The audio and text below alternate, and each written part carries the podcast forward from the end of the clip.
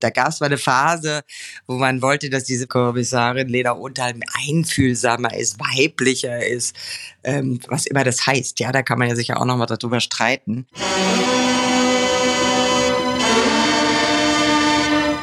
Tatort. Der True Crime Podcast mit Visavi und Philipp Fleiter. Unglaubliche 33 Jahre, seit 1989 verkörpert sie schon die Kriminalhauptkommissarin Lena Odenthal im Tatort Ludwigshafen und ist damit die dienstälteste unter den KommissarInnen. Ulrike Volkerts. Sie hat 74 Tatorte gedreht, viele andere Rollen gespielt im TV und im Theater und letztes Jahr ihre Autobiografie Ich muss raus veröffentlicht. Ich freue mich sehr, dass sie heute hier in diesem Special von unserem Podcast dabei ist. Hallo Ulrike. Hallo Philipp. Wir erwischen erwischen dich gerade, man hört es auch so ein bisschen im Hintergrund, äh, im Urlaub in Italien. Deswegen äh, toll erstmal, dass du dir trotzdem die Zeit für uns nimmst. Ist Italien generell so ein Sehnsuchtsland von dir? Also bist du da häufiger? Nö, ich probiere das so ein bisschen aus. Man fährt ja nicht immer an einen Ort, wenn es geht. Also Italien, ich habe da Freunde, geht man besuchen, so. Okay. Ich habe dein Buch äh, gelesen übers Wochenende. Ich muss raus, heißt das. Unterschreibst du in deinem Buch relativ am Anfang, dass du dich, was deine Schauspielkarriere angeht, anfangs oft in die Ecke gedrängt gefühlt hast. Kannst du uns vielleicht mal erklären, was du, was du damit meinst mit diesem in, in die Ecke gedrängt? Na, in die Ecke gedrängt ist vielleicht nicht der, das richtige Wort, aber äh, auf jeden Fall nicht verstanden und äh, instrumentalisiert für ein Phänomen von Rollen, Klischees, die ich dachte, die es nicht mehr so gibt oder die ich vor allen Dingen nicht bedienen wollte. Also angefangen bei meinem ersten Engagement in Oldenburg, äh, wo ich halt in so, einem in so einem Weihnachtsmärchen so eine, so eine kleine blöde Schwester spielen musste von Peterchen in Peterchens Mondfahrt, die natürlich ängstlich und im rosa Nachthemd und mit einem doofen Zopf sich immer hinter ihrem Bruder versteckt. Das habe ich echt, da habe ich echt gelitten drunter. Das war für mich ein Desaster, dass so ein Mädchen nicht äh, polterig sein darf, nicht stark sein darf, nicht äh, mutig sein darf, sondern so voll das Klischee bedienen musste. Das hat mir sehr viel ausgemacht damals. Das, das ist so ein bisschen dieser innere Widerstand, den du gerade schon so angesprochen hast, den erwähnst du ja auch in dem Buch immer wieder. Also scheinbar schon seit deiner Kindheit. Das zieht sich so durch in deinem Leben, ne? Ja, das ist so ein bisschen ein roter Faden. Das ist äh, teilweise ganz praktisch, weil man dann eine Vollbremsung hinlegt und sagt, nö, mache ich nicht. Aber inzwischen habe ich natürlich lernen müssen, wenn man sagt nein, dass man dann vielleicht auch eine Alternative anbietet und nicht nur bockig sich hinstellt und sagt, mit mir nicht, ähm, sondern dass man dann sagt, vielleicht geht es ja auch anders und dann einen Vorschlag macht. Und damit fahre ich natürlich inzwischen viel, viel besser. Aber das Thema begleitet mich. Das heißt, du bist so ein bisschen diplomatischer geworden im Laufe der Zeit. Genau, genau. Irgendwas, für irgendwas muss das Älterwerden ja gut sein. ja, aber schon, also ich finde, man liest so ein bisschen raus, dass du auch sehr so ein Bauchmensch bist, ne? dass du sagst, ich kann das jetzt nicht machen, das fühlt sich nicht gut an. Ja, ja, ja. Das ist äh, Intuition, ähm, ein gutes Gefühl. Eigentlich kann ich da ganz stolz drauf sein, dass ich das habe und ähm, damit gehe. Trotzdem manchmal ist es so rasant schnell, dass es vielleicht nochmal zu überprüfen gilt, ob das jetzt wirklich eins zu eins so ist oder ob es nicht doch noch eine Möglichkeit gibt, eine mhm. andere Tür aufzumachen, um nochmal einen neuen Blickwinkel auch zum Beispiel auf Menschen zu werfen oder auf Situationen. Ich würde gerne mit dir jetzt mal über deine große Rolle sprechen. Irgendwie Fluch und Segen nennst du die Rolle in diesem Buch. Ähm, vielleicht mal so zum Einstieg. Wie toll ist es denn, wenn man, ja, ich würde schon sagen, die Kommissarin unter den Tatortkommissarinnen ist? Wenn ich an eine Tatortkommissarin denke, dann denke ich ehrlich gesagt an dich. Wie, wie ist das für dich? Na, inzwischen ist das schon auch natürlich viel Segen, weil mhm. ähm, ich profitiere ja absolut davon. Ich habe mir eine, ich habe da eine Rolle abgestaubt mit 28. Da hätten sich viele die Finger nachgelegt. Es gab kaum Kommissarinnen, also weibliche Kommissarinnen. Äh, da gab es wenige, zumal vom, vor mir zwei genau. Und ich bin die dritte gewesen, die da in die Fußstapfen gestiegen ist. Und inzwischen gibt es viele. Ich war da auch echt eine Vorreiterin, habe da un, ja, unweibliches Terrain be, be, be, beschritten und als Polizistin Furore gemacht. Ich habe da auch, glaube ich, ähm, eigentlich unbedarft einen anderen Frauentyp als bisher üblich äh, präsentiert, weil ich hatte ratze, futze, kurze Haare und ab dem zweiten Tatort durfte ich eben auch mit Jeans und Lederjacke ähm, ziemlich cool da durch den Tatort rennen und schießen und mich kloppen und äh, mich streiten. Und das war nicht ganz äh, äh, ja geläufig, dass man mhm. Frauen so darstellt. Und ich habe jetzt nicht mir vorgenommen, ich möchte da was ähm, Neues und revolutionieren, sondern ich, ich habe da großen Spaß dran gehabt und hatte zum Glück Leute um mich herum, die über Kostüm und auch Regie diese diese Figur äh, dieser Figur in der Form Platz geschaffen haben und das war was Neues und was anderes und ähm, damals fand ich das großartig, dass ich das hatte. Dann habe ich inzwischen durch natürlich mal gelitten, dass ich so wenig anderes zu tun habe, mhm. was im Nachhinein nicht wirklich so zutrifft. Man kann natürlich man träumt dann von großen anderen Rollen, auch mal nur im Kinofilm und so. Und das hat alles in der Form stattgefunden, aber nicht so, dass es jetzt auffällig gewesen wäre. Ich habe auch zwischendurch Theater gespielt, habe echt große, tolle Rollen gespielt. Ich durfte den Tod in Salzburg spielen, auch als erste Frau diese weibliche, also diese männliche Domäne aufbrechen und sagen, nein, der Tod, wer sagt, dass der männlich sein muss, der kann auch weiblich sein. Inzwischen war er öfter weiblich, seit ich das hm. gemacht habe. Das waren total tolle, großartige Erlebnisse. Und ich habe halt ähm, immer, es ist halt immer so, kennt ja fast jeder, man möchte immer das haben, was man gerade nicht hat. Klar. Mhm. Ja.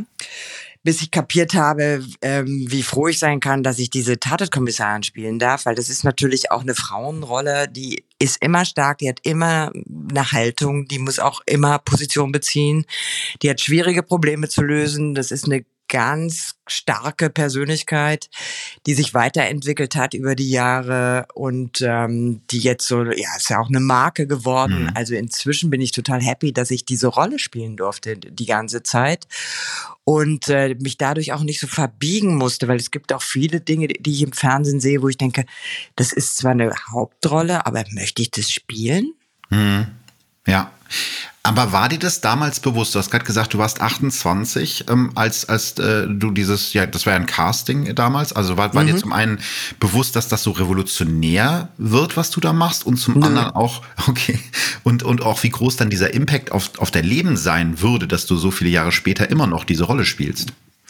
Nein, das weiß man zum Glück nicht. Man weiß auch nicht, was das für einen Einfluss auf das ganze Leben hat, weil ich wusste, mir war auch nicht klar, dass Taten, klar kannte ich Tatort, aber mir war nicht klar, wie viele Menschen sonntags vor dem Fernseher sitzen und damals schon geschaut haben. Da gab es ja auch keine Streaming-Dienste. Das heißt, man hat natürlich gerade Sonntagabends in Familie Tatort geguckt und ähm, dass man dann von heute auf morgen eine äh, Person des öffentlichen Lebens mhm. wird, dass man viele Interviews geben muss, dass man plötzlich Fotografen bedienen muss, mit die eine Fotoreihe mit einem machen muss. Das war, das hat, lernt man ja nicht auf einer Schauspielschule. Da wurde ich auch so ein bisschen hineingeschubst und ähm, das habe ich alles lernen müssen, was dazugehört, so eine Rolle zu spielen, die Verantwortung als Hauptfigur zu übernehmen, ähm, dann eine öffentliche Person zu sein.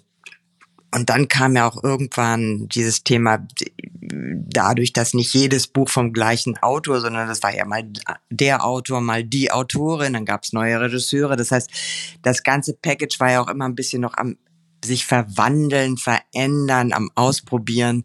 Und ich habe versucht, mich da zu stabilisieren und irgendwie meine Lena Unthal zu kreieren, zunehmend. Und jetzt weiß ich natürlich total, wie die tickt und äh, möchte das auch nicht mehr missen. Also ich mag mhm. diese Figur tatsächlich sehr und ich finde Tatort nach wie vor ein großartiges Format und äh, man kann da viel ausprobieren und ich habe da auch viel ausprobieren dürfen und man macht immer wieder sehr äh, ja gesellschaftlich relevante Themen, kann man da verarbeiten und äh, das ist einfach Kult, großartig. Wie hat sich denn Lena Odenthal in den 33 Jahren geändert? Wie würdest du das sagen? Weil du hast gesagt, die Figur entwickelt sich immer weiter, du hast die mitentwickelt. Ähm, Gibt es da so Sachen, die ganz große Änderungen waren in der Zeit? Nein, das hing so ein bisschen von den unterschiedlichen Redakteuren und Fernsehchefs oder Chefinnen ab, die unterschiedliche Vorstellungen hatten, was die Figur mhm. äh, zu tun hat und was die äh, eben nicht tun soll und darf. Und da gab es mal eine Phase, wo man wollte, dass diese Frau, äh, diese Kommissarin Lena Unterhalb einfühlsamer ist, weiblicher ist, mhm. ähm, was immer das heißt. Ja, da kann man ja sicher auch nochmal darüber streiten. Ich fand nie, dass die Lena Unterhalb nicht auch weiblich sein kann und ähm, durchaus so eine Farbe hat, auch wenn sie da manchmal sehr ruppig war und sich eben auch äh, nichts gefallen lässt, war sie trotzdem immer eine Frau für mich. Und dass man das überhaupt in Frage gestellt hat, fand ich irgendwie unterirdisch. Dann gab es eine Phase, da, da hieß es, die, die Kommissare dürfen nichts trinken, nicht rauchen, die sind Vorbild, die müssen immer äh, brav sein. Und das ging, also das hat natürlich was mit der Figur gemacht und ich, Ulrike, habe rebelliert dagegen mhm. und versucht, diese, diese Andersartigkeit dieser Figur wieder wieder zu beleben, aber dafür braucht man natürlich Bücher, die das zeigen, dass die hinter einem Typen herrennen kann, dass sie dem eine Falle stellt, dass sie dem auch eine runterhaut und dass sie den festnehmen kann und dass sie sich streiten kann und dass sie natürlich abends mit ihrem Kollegen oder jetzt Kollegin eine Flasche Wein tötet und dann irgendwie mal ein bisschen äh, aus dieser Ernsthaftigkeit herauspurzelt und ein bisschen Blödsinn machen darf oder das musste alles wieder erkämpft werden. Aber ähm, das hat mich natürlich auch stärker mit dieser Figur verbunden. Und ähm, der SWR hat ja auch nach wie vor an, also der mein Haussender hat nach wie vor an mir festgehalten. Und das läuft und läuft gerade wieder, gerade habe ich das Gefühl, es sind wir wieder so richtig mitten im Saft. Also es geht wieder bergauf, so seit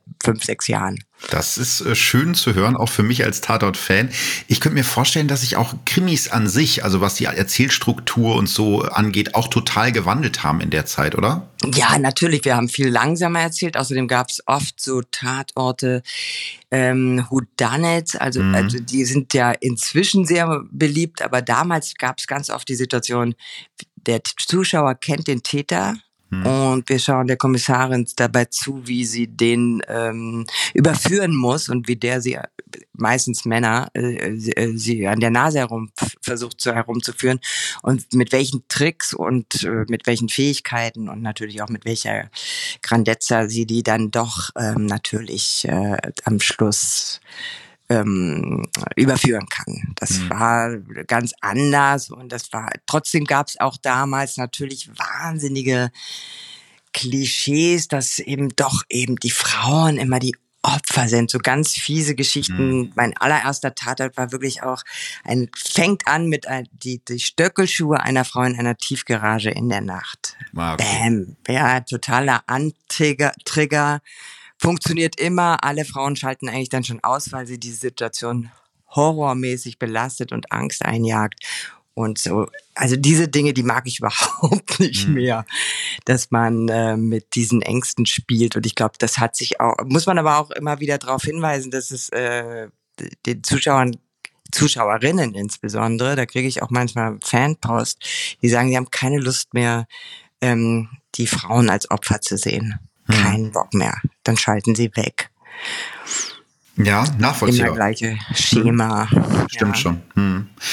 Aber auch das, ich denke mal, das Fernsehen an sich, du hast auch, glaube ich, in einem Buch geschrieben, weniger Drehtage und so, auch da hat sich ja hinter den Kulissen auch ein bisschen was verändert, oder? Ja, definitiv. Also weniger Drehtage, das heißt, man hat viel weniger Zeit, Dinge auszuprobieren, aber auch äh, wird sowieso gespart. Das heißt, äh, wenn wir sagen, wir drehen in Ludwigshafen, sind wir maximal zwei Wochen vor Ort, um Ludwigshafen einzufangen. Der Rest wird geschummelt, weil es äh, geschummelt, sag ich, weil wir dann in Baden-Baden im SWR dreh, im, in irgendwelchen Studios oder in irgendwelchen, ähm, die haben in Baden-Baden ein Gebäude gemietet, da sind alle Präsidien, Polizeipräsidien drin für Stuttgart, für Ludwigshafen und für Freiburg. Ähm, das heißt, ist einfach ein Kostenfaktor und ähm, das haben wir schon auch zu spüren bekommen. Aha. Die Tage sind länger geworden. Mhm. Also früher waren wir nach wirklich neun Stunden fertig, jetzt sind es doch manchmal auch zwölf. Also das ist einfach nur eine Verschiebung. Ähm, ja, die Bedingungen sind härter geworden, das kann man so sagen. Mhm. Wenn wir jetzt nochmal auf die äh, Figur Lena Odenthal zurückgehen, gibt es was, was du an Lena ganz besonders magst und was, was du vielleicht nicht so sehr an ihr magst? Ja, also was ich an ihr mag, ist schon ihr, also auch ihre Form von Intuition, mit der sie durch die Fälle geht, dass sie eigentlich auch ziemlich eine Alleingängerin ist ähm, in dieser Sache, dass sie manchmal auch ihre Kolleginnen nicht mitnimmt. Das ist vielleicht schon wieder ein kleines Krieg könnte man dran rumkritteln, mhm. aber ich finde es eigentlich sehr sympathisch, dass die so einen eigenen Kopf hat und aus unberechenbarem Grund plötzlich losmarschiert oder irgendeinem Impuls folgt. Das habe ich, mag ich total gerne. Was ich schwierig finde, aber andererseits ist das eben dann auch ein Charakterzug, ist, also, dass so eine Kommissarin wirklich nur für ihren Job lebt, der alleine ist. Jetzt haben sie ja auch noch die Katze, wurde in einem Fall weggefressen. ähm, das heißt, die gibt's auch nicht mehr. Das ist wirklich eine sehr einsame Figur, die eigentlich nur über ihren Beruf lebt und ähm, das ist für den Film vielleicht gut, weil ich bin gar nicht so scharf drauf, jetzt die Hälfte des Films mit dem Privatleben einer Kommissarin zu füllen. Das ist noch nie gut gegangen. Aber ja. dass da so gar nichts stattfindet, das finde ich einfach ein bisschen äh, schade. Jetzt entwickelt sich gerade so äh, eine ja durchaus auch freundschaftliche Beziehung zu dieser neuen Kollegin Johanna Stern, die ja ganz anders aufgestellt ist als Profilerin und viel analytischer ist und viel kopfiger ist und trotzdem gibt es da so jetzt so Möglichkeiten da, dass die anfängt, die Lena ziemlich gut zu kennen und ähm, ihr manchmal so den Kopf wäscht. Das tut natürlich ganz gut. Das tut diesen Figuren ganz gut. Das heißt, vielleicht kommt jetzt bald wieder eine schöne Liebesgeschichte mit Lena Odenthal? Nein, eine was? So eine Liebesgeschichte, so nee, eine. Die gab, nee, nee, nee, nee, völlig nee. falsch. Nee. Also definitiv nicht. Vor allen Dingen nicht in diese Richtung, in diese, die, in die du jetzt gerade denkst. Definitiv nicht. nee, ich, ich, ich weiß komplett, was du meinst, weil das ist so eine schwierige Gratwanderung, vor der ja fast alle Tatorte stehen. Ne? Wenn man jetzt gar nichts über den Hintergrund des Ermittlers weiß, ist es irgendwie, oder der Ermittlerin ist es schwierig nachzufühlen, aber so dieses, was man eine Zeit lang gemacht hat, wo es nur um Privatkram ging, das will ich ja als Krimi-Fan auch nicht unbedingt sehen. Ja, oder wie findest du das? Also wie findest du das? Es gab doch jetzt mehrere Tatorte, mhm. wo da die die äh, Ermittler-Pärchen äh, irgendwie in, eine Beziehung ja. gehen. Ich kann das, ich will das gar nicht sehen. Ich mhm. merke, das stört mich komplett, dass die so ähm, gut aufeinander aufpassen und dass die vielleicht auch mal eifersüchtig sind, weil der oder die andere äh, äh irgendeinen Love Interest hat. Das finde ich viel spannender, als wenn die beiden plötzlich in der Kiste landen und ich das auch noch angucken muss. Also ich habe damit große Schwierigkeiten. Ich finde das nicht wichtig. Ja, gut, ich würde jetzt einmal zumindest die Fahne hochhalten für den Tatort Dortmund. Da bin ich sehr großer Fan, weil ich glaube, das haben, also das finde ich, haben die ganz toll erzählt, weil das ist ja genau das, was du gerade angesprochen hast. Das zog sich ja über Jahre hin, diese Annäherung, ne? Ja, und, und äh, ähm, hat ja dann erst stattgefunden, als sie stirbt. Ja. Richtig, das war das ja. Gemeine an der Folge. Also da hat es mich dann wirklich gepackt, aber du hast recht, das hätte auch furchtbar nach hinten äh, losgehen können, wenn es dann so kitschig ist und irgendwie äh, äh genau. so. Ähm, ich meine vor allen Dingen auch nicht, vor allen hm? Dingen, die haben es ganz gut gelöst, weil man muss musste nicht dabei sein. Stimmt. Also, weil das ist nämlich oft auch die Krux. Ja, das stimmt. Dann hat das so, so, so einen leichten Fremdscham-Moment manchmal. Ja, ähm, schon. Kannst schon haben. Du schreibst in der Biografie, dass du gerade am Anfang ähm, sehr um andere Rollen gekämpft hast, neben der Lena Odenthal. Das hast du ja auch gerade eben schon gesagt. Mhm. Ist da vielleicht die Rolle auch ein bisschen so ein Fluch, diese Schublade, in die man dann reingesteckt wird? Definitiv. Also mhm. da ist ja auch tatsächlich Deutschland, ich weiß nicht, ob das woanders auch so extrem ist, äh, bekannt dafür, einmal Bösewicht, immer Bösewicht oder eben einmal Kommissarin, dann ist man verbrannt für jede andere Rolle scheinbar, weil Produzenten und Sender sagen, das ist das Lena Untergesicht, die kann man immer nur damit assoziieren, das funktioniert auf, in keiner anderen Rolle und die können wir auf keinen Fall besetzen. Also einmal so per se kann ich auch in keinem anderen Krimi mitspielen. Das ist mhm. einfach wie so ein Gesetz. Andere tun Kollegen das durchaus. So. Ja, also, genau. Ähm, nur mir wurde das bisher immer verwehrt. Also kann, okay. kann mich erinnern. Also ich habe meinen Professor Capellari, ich, das ist auch schon 100 Jahre her. Da warst in einer Mörderin, Folge durfte ich die Mörderin. Ja, genau. Ja, stimmt jetzt. Also ich, es gibt natürlich immer mal wieder eine Ausnahme, aber per se es gibt es so komische Regeln. Aber wirst du denn von, von Leuten auf der Straße, sagen die dann mal Frau Odenthal zu dir versehentlich? Genau. da lachst du. Also, aber, aber jetzt nicht so, dass die, denken die dann wirklich, dass du eine Kommissarin bist oder verwechseln die einfach so ein bisschen Rolle und, und Person?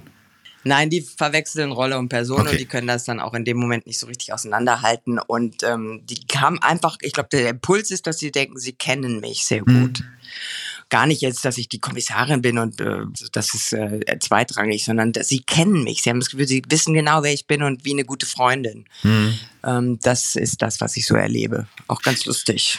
Ja, ich meine, es gibt ja diese Geschichten äh, von ganz früh aus der Schwarzwaldklinik, dass da wirklich Leute an Dr. Brinkmann geschrieben haben, weil sie schwer krank waren und irgendwie Hilfe brauchten. Aber so, so genau, weit ist nee, so, bei dir zum Glück noch nicht glaube ich, Leute, die haben an die Lindenstraße gesch ja. geschrieben, wenn da eine Wohnung frei wurde, ob sie da einziehen können. Ja, nee, so, so krass ist es nicht. Also mir hat jetzt jetzt noch keiner geschrieben hat gesagt, ich habe einen Mord begangen und ich möchte gerne, dass Sie den aufklären. Zum Glück, das kann auch gerne so bleiben, würde ich, würde mhm. ich jetzt mhm. mal vermuten. Ähm, mhm. Ich habe ähm, gelesen, ich weiß nicht, ob das stimmt, aber das muss ich natürlich fragen, als, als Tatort-Nerd, stimmt es wirklich, dass du dir zur persönlichen Aufgabe gemacht hast, in jeder Tatortfolge einmal in einen Apfel zu beißen? Nee, nicht nur in den Apfel zu beißen, den Apfel zu brechen mit meinen bloßen Händen. Wenn die Situation es hergibt, dass es äh, so einen kurzen Moment des Knackens und ähm, ja Krafthabens ähm, äh, gibt, dann habe ich das in den letzten Folgen versucht einzubauen. Mit großer Freude für alle. Und der Apfel ist tatsächlich nicht präpariert, das muss ich an dieser Stelle auch mal sagen. Aber wie kam das? Hattest du da einfach Lust zu und dann hast du gedacht, das mache ich in der nächsten Folge wieder? Irgendwie habe ich das mal privat gemacht und dann haben wir gesagt, was machst du da? Das kann kein Mensch. Und dann habe ich den nächsten abgenommen und es wieder gemacht. Und dann dachte ich, es ist so lustig, solche kleinen Quatschsachen ähm, einer Figur zur Verfügung zu stellen und sie immer wieder einzubauen. Und, und also ohne dass man sie weiter kommentiert. Das passiert einfach ab und zu. Jetzt bin ich äh, gespannt, ob es vielleicht noch so eine lustige Anekdote vom Set gibt. Also sowas interessiert mich ja immer besonders. Also Sachen, die total schief gegangen sind, äh, die vielleicht nie so geplant waren. Gibt es da irgendwie einen Dreh, an den du dich besonders erinnern kannst? Oh mein Gott, ähm, das ist immer so viel, das sind wahrscheinlich was ich da erlebe. Also ich kann eine, eine wichtige, eine lustige, wirklich lustige Anekdote war, der, der Wald steht still und schweiget. Da mhm. wurde Lena Unter von fünf Jugendlichen entführt, weil die gerade ihren, also es waren schwer erziehbare und die hatten gerade ihren Erzieher im Wald äh, verbuddelt und in ihrer Not entführen sie dann die Kommissarin und ähm, da gab es eine Sequenz, wo, wo die mit ihr über einen See flüchten wollen und dann das Boot untergeht und wir alle im Wasser landen und es war nicht die wärmste Jahreszeit und man hatte uns an den, äh, ans Ufer einen, einen Bottich gestellt Mhm. Ein Plastikbottich mit warmem Wasser, da waren Tauchsieder drin. Und da stand ich dann mit diesen fünf Jugendlichen, stand ich in Klamotten, standen wir in diesem Bottich drin nach, dem, nach der Szene und haben irgendwie Bier getrunken und eine Zigarette geraucht oder so, weil das so lustig war. Das war sehr, das werde ich nicht vergessen, das war ziemlich schräg. Ein also, schönes Bild, ja. Ja, ein schönes Bild, ne? Aber es war die einzige Chance, wieder warm zu werden. Ja, das, äh, ich merke schon, das Schauspielerleben ist nicht immer ganz einfach einfach. Ähm, Doch, es ist total lustig. Man macht so einen schön. Blödsinn. Ich stehe manchmal da und denke, wie alt bin ich jetzt? Und ich darf so einen Quatsch machen. Ich darf so schöne Sachen ausprobieren. Ich darf spielen, spielen, spielen. Das ist wirklich herrlich. Das ist schön. Ich finde, man merkt es auch bei dir voll, dass du da so richtig für brennst. Wenn man so andere Interviews mit anderen Kolleginnen und Kollegen führt, hat man mal das Gefühl, die ganze Schwere der Welt liegt auf deren Schultern. Okay, nee, ich habe da richtig Spaß dran. Also jetzt auch, schön. wir haben jetzt im Januar so einen tollen Stefan Dähnert, ist mein, einer meiner Lieblingsautoren und der hat uns so einen geilen Stoff geschrieben, wo wirklich alle Geheimnisse haben und alle sich da so verstricken, weil sie an der richtigen Stelle nicht die Wahrheit sagen und dann kommt eine Lüge zur nächsten und es wird immer krasser und es hat so einen Spaß gemacht, das zu spielen. Der heißt Lenas Tante, der kommt aber erst in einem Jahr. Aber das ist herrlich. Jetzt gemein.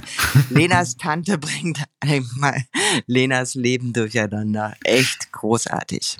Ein du hast gerade schon äh, so ein bisschen äh, erzählt, dass du auch mal bei anderen Teams reinguckst. Hast du so ein, so ein, so ein Lieblingsteam oder sagst, gucke ich immer? Äh, Dortmund ist zum Beispiel ja. auch, die habe ich ja. immer jetzt gerne geschaut. Ich gucke auch gerne Merit Becker in ja. Berlin und ich gucke gerne immer wieder die Münchner und Köln, weil wir einfach so der gleiche Jahrgang und alle so eine alten Hasen sind.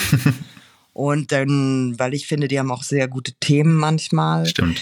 Dann gucke ich natürlich die ganzen neuen. Also ich finde es ähm, auch äh, mit der Dagmar Manzel, finde ich zum Beispiel interessant, dass man sie besetzt hat. Mhm. Ähm, jetzt bin ich mal gespannt, was in Rostock passiert, wer da jetzt Neues kommt. Also das sind so meine Favorites im Moment, so auf die Schnelle. Gibt's denn eine Stadt, wo du gerne mal auflaufen würdest als Lena Odenthal, so als kleiner Gastauftritt? Ach so, ja, das könnte, das könnte wirklich ähm, Köln sein, das könnte ähm, Rostock ist natürlich wirklich richtig am anderen Ende mhm. der, der, von Deutschland. Also das ist richtig weit weg. Ich könnte mir aber auch Frankfurt, das ist ja um die Ecke. Mit, äh, die beiden mag ich auch sehr gerne. Mhm, ja. Mhm. Die sind auf jeden Fall immer, haben die irgendwie super Bücher und äh, spielen wirklich auch äh, sehr skurril und das macht einfach Spaß, denen zuzuschauen. Da würde ich sagen, dann nehmen wir doch mal Frankfurt. Das ist so gleich bei Ludwigshafen um die Ecke. Das, das macht ist es nicht Sinn. so weit. Stimmt. Das macht es Sinn. ich würde gern auch noch mal auf die Figur Kopper. Ich weiß, das ist jetzt so ein bisschen Vergangenheitsbewältigung, aber ihr wart, glaube ich, 21 Jahre lang ein Team. Viele Fans waren ganz traurig, als, als da dann äh, rausgeschrieben wurde. Fehlt dir Kopper auch so wie, wie den Fans? Ja, das ist einfach eine Riesenzeit gewesen. Das ist mhm. wie wenn eine Beziehung zu Ende mhm. geht. Ja, das muss man schon so beschreiben. Und das war einfach auch eine super Kombi, dieser Italo-Typ, dieser Halbitaliener mit seiner G G Genusssucht und, und, und, und Liebe zum Leben in dieser Mordkommission, der andere aber dann auch durch dieses Zusammenwohnung natürlich der Lena unheimlich gut getan hat, so als Backup und als Freund und als Kumpel und als Retter und mhm. als, ja, auch Tröster und so. Und jetzt, das hat, hat schon einen Riesenschnitt gegeben. Inzwischen, ja, habe ich mich angefreundet mit der Kollegin Lisa Bitter und die, die Johanna Stern spielt. Die musste sich da auch erstmal frei strampeln. Und ich finde es auch gut, dass wir zwei Frauen sind. Und ähm, das war eine schöne Zeit mit Andreas Hoppe, keine Frage. Aber es ist wirklich ein bisschen wie eine Beziehung, die mhm. zu Ende geht. Und natürlich ist es auch ähm, für mich nicht einfach gewesen, dann ihn gehen zu lassen und so viele Zeiten, die wir da verbracht haben und so viele Fälle, die wir mhm. zusammen gelöst haben. Und ich habe schöne Erinnerungen auf jeden Fall an diese Figur und an die gemeinsame Zeit. Was mir gar nicht so bewusst war, ist, dass du es geschafft hast, mit dem Tatort einen handfesten Skandal auszulösen. Und zwar 1992 in der Westpfalz. Da hat sich sogar die Politik eingeschaltet. Ich glaube, der damalige FDP, weiß ich gar nicht, ähm, stellvertretender Ministerpräsident. Brüder, Stimmt, ja. ja. Äh, was, was ist da passiert? Was hast du den Leuten in der Westpfalz angetan? Ja, die konnten, glaube ich, äh, ja, Fiktion und Realität nicht unterscheiden und nicht abstrahieren und fühlten sich sehr auf den Schlips getreten. Ein ganzes Dorf hat einen Aussiedler um die Ecke gebracht, weil sie dieses Dorf, dieses, dieses Stück Land verkaufen wollten und der sich geweigert hat, da mitzumachen. Und das fanden die wahnsinnig brutal, dass man die Pfälzer so darstellt, so hinterwäldlerisch und so dumpf, dass die ähm, einen Menschen jagen und zu Tode bringen. Und darüber kann man ja auch wirklich sprechen. Nur das kann überall passieren und vor allen Dingen war das in einer Zeit wurde das gedreht, als in Hoyerswerda genau diese Dinge passierten, mhm. dass äh, Flüchtlingsheime angezündet wurden und ein ganzer Mob irgendwie gepöbelt hat und gesagt hat, was sie denken über ausländische Mitbewohner. Und ich glaube, das war eine einfach so eine total heiße Zeit, wo das äh, auf ähm, ja auf bloße Nerven gestoßen ist und äh, im Nachhinein kann ich verstehen, dass die sich ange angepinselt gefühlt haben, vor allen Dingen auch als die Pfalz als Tourismusregion beschädigt sahen und was mhm. weiß ich nicht alles. Ich musste jedenfalls zu Herrn Brüderle antreten und sehen, wie schön die Pfalz ist, ähm, was ich nie abgestritten habe. Mhm. Ähm, da ist ja wirklich äh, so ein Naturerlebnis möglich. Und trotzdem gibt es diese Pfalz auch, die wirklich kennt man gar nicht, kann man gar nicht vor, konnte ich mir gar nicht vorstellen, dass es eben so, man fährt und fährt und fährt und es wird immer ländlicher und immer einsamer und die Dörfer werden immer kleiner und die Infrastruktur wird immer weniger. Und natürlich gehen die jungen Menschen da weg und es gibt noch so ein bisschen ein paar kleine Betriebe und ein mhm. paar Arbeitsplätze. Und der Rest ist Wein und Gastronomie und Hotels und Wandern. Aber ähm, ja, da muss man sich halt gut überlegen, will man da wohnen und leben? Das ist eine Entscheidung. Hm. Ich würde gern jetzt einmal so ein bisschen auch über, über private Dinge sprechen, ähm, weil du in deinem Buch so einen Satz über Selbstfindung geschrieben hast, den ich als, als schwuler Mann sehr gut nachempfinden konnte, nämlich zu erfahren, dass es so viele Menschen auf der Welt gibt, die wie ich fühlten und liebten, war sehr befreiend, ähm, weil ich glaube, das ist so ein Gefühl, was fast jeder, der sich irgendwann mal outet, hat. Ähm, siehst du dich selbst heute als Vorbild für lesbische Frauen? Ähm, ja, ich glaube, das wird man natürlich, wenn man diesen Sprung geschafft hat und als öffentliche Person auch da gelernt hat, dazu zu stehen und da so eine Selbstverständlichkeit entwickelt hat, damit zu leben und umzugehen, da wird man automatisch zum mhm. Vorbild. Und das erkenne ich auch an Post, die ich bekomme und das erkenne ich an, ja, an, an Begegnungen und auch aus der Community, die natürlich gerne haben, wenn ich mich zu diesen Dingen weiter äußere und äh, da Stellung beziehe oder dass ich letztes Jahr bei dieser Initiative, dem Manifest von Act Out mhm. mitgemacht habe. Das ist irgendwie für mich aber Gar keine Frage. Du warst ja schon geoutet, ne? Du hast dann trotzdem mitgemacht, wahrscheinlich einfach, um das Thema weiter auf der Agenda zu halten, oder?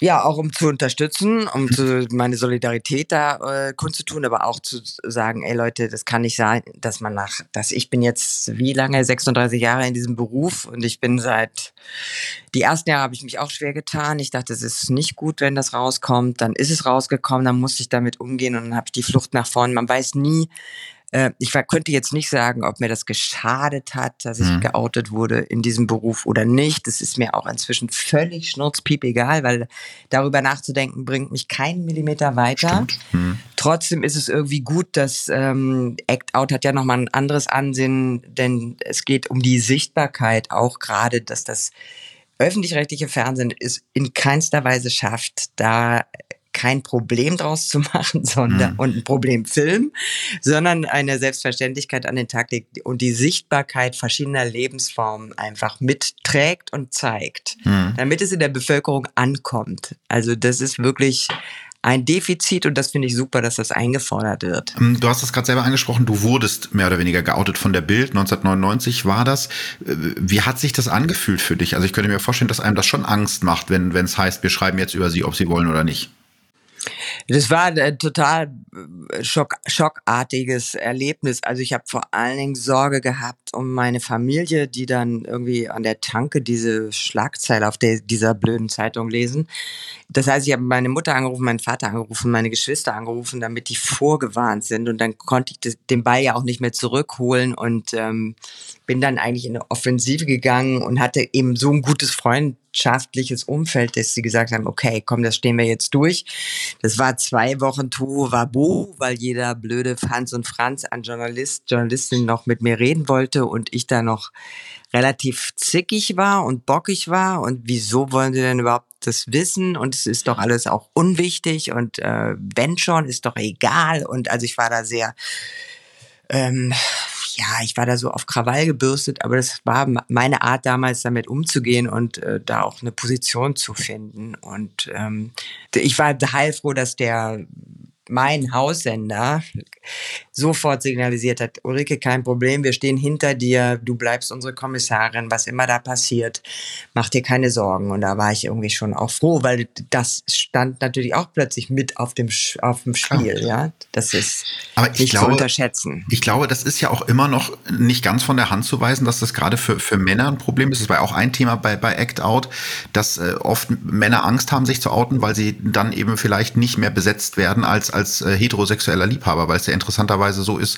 äh, wenn ein Hetero einen Schwulen spielt, sagt man ganz tolle Schauspielleistung, aber irgendwie andersrum ist das immer noch selten, oder? Das ist total selten. Also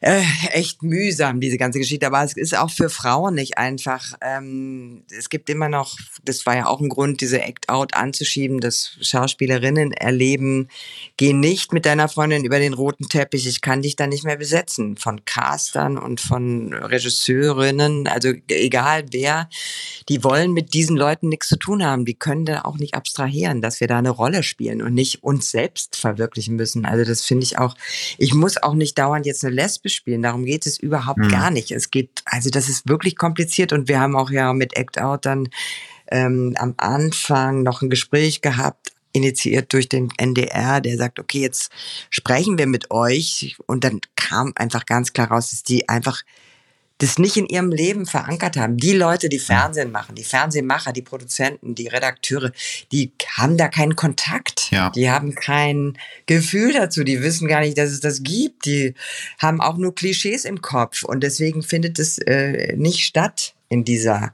Welt ja. von diesen Fernsehleuten. Und das wird Zeit, dass sich das ändert. Und dann muss es scheinbar diesen Anstoß geben. Und das wird auch noch ein längerer Prozess sein. Also Streamingdienste wie Netflix, die machen es halt vor, wie es gehen könnte. Die sind halt viel bunter und ja. viel vielfältiger und viel ja. lockerer mit diesen Themen unterwegs. Sehr divers, ne? Ja, ja, ich weiß. Hm. Ähm, du hast schon sehr, sehr viele Rollen auch gespielt neben der Lena Odenthal. Das sollte man vielleicht jetzt zum, zum Ende des Interviews auch nochmal äh, betonen. Ich glaube, eine Prostituierte war dabei, eine Heiratsvermittlerin, eine Mörderin, eine Alkoholikerin. Gibt es noch so diese eine Rolle, die du unbedingt noch spielen möchtest? diese eine Rolle. Da hat man ja manchmal so diese Traumrolle, wo man sagt, das würde ich gern noch mal. Ich habe eigentlich jetzt nicht so, ich würde jetzt nicht, ich würde natürlich nicht Nein sagen, wenn ich jetzt irgendeine ähm, Herrscherin spielen müsste oder eine. Aber weißt du, ich finde es eigentlich viel spannender, so ähm, Frances McDormand ist für mich so ein Vorbild, die mm. darf so schöne Rollen spielen, so ähm, aus dem Leben wie in Three Billboards, ja. ja. Dieser, das ist einer meiner Lieblingsfilme ja. und wie sie das spielt und was sie da spielt und äh, das finde ich so, so, so großartig und sowas würde ich, da würde ich mir die Finger nachlecken. Einfach so ein Mensch aus dem Leben, die wirklich was bewegt und die auch Scheiße am, an der Hacke hat, aber die was bewegt und sich da ein, ein Ziel setzt und dem dann nachgeht und trotzdem kommen alle, aller Dreck, den sie selber am, hinter sich hat, auch wieder hoch. Und also das sind einfach spannende Charakterrollen, die, da würde ich sagen, sofort her damit. Also da brauche ich keine Queenie spielen oder weiß nicht, eine Schlagersängerin oder das was. Das wäre auch was, witzig. Was so. Das fände ich aber auch noch cool. Also du als Schlagersängerin, das fände ich ganz cool. Wäre auch noch cool. Ja. ja. Also, ähm, also Komödie wäre doch mal so, hm. da bin ich eigentlich ein bisschen unausgelastet. Da hätte okay. ich noch mal Bock drauf. Okay. So richtig auf die Kacke zu haben. Mhm. Wenn wir jetzt bei Träumen sind, bin ich dann schon bei der letzten Frage, nämlich du schreibst in dem Buch, dass du zwei Träume hast, die du noch umsetzen willst, unbedingt einen schokobraunen Königspudel besitzen mhm. und ein Drehbuch schreiben. Mhm. Äh, worum würde es im ersten Drehbuch von Ulrike Volkerts gehen? Um den schokobraunen Pudel natürlich. Nein. das werde ich noch nicht verraten. Ich bin jetzt wirklich auch in einer. Du hast schon eine Idee. Okay. Ich habe mehrere Ideen, aber ich habe jetzt schon ähm, gedacht, das kann ich gar nicht. Da gibt es Leute, die machen das seit 33 Jahren, so wie ich Lena runterspiele, schreiben die Drehbücher. Ich werde meine Ideen aufs Papier bringen und wenigstens zehn Seiten zusammenkritzeln und dann gehe ich damit zu einem gescheiten Drehbuchautor oder einer, einer klugen Drehbuchautorin und sage, kann man, Frage, kann man daraus eine Geschichte machen, die man dann Film nennen kann oder was fehlt. Also ich kann das nicht. Ich habe da auch einen wahnsinnigen Respekt vor, aber ich werde auf, auf jeden Fall meine Idee zu Papier bringen. Und das ist nicht eine, sind mehrere. Und da muss ich jetzt mal äh, ran. Okay, da bin ich schon sehr, sehr gespannt. Ulrike, vielen Dank, dass du dir die Zeit genommen hast. Gerne, danke auch für die schönen Fragen. Bis bald. Tschüss. Tatort. Der True Crime Podcast mit Visavi und Philipp Fleiter ist eine Produktion von ARD und Bose Park Productions. Filme und Podcasts findet ihr in der ARD Mediathek und Audiothek.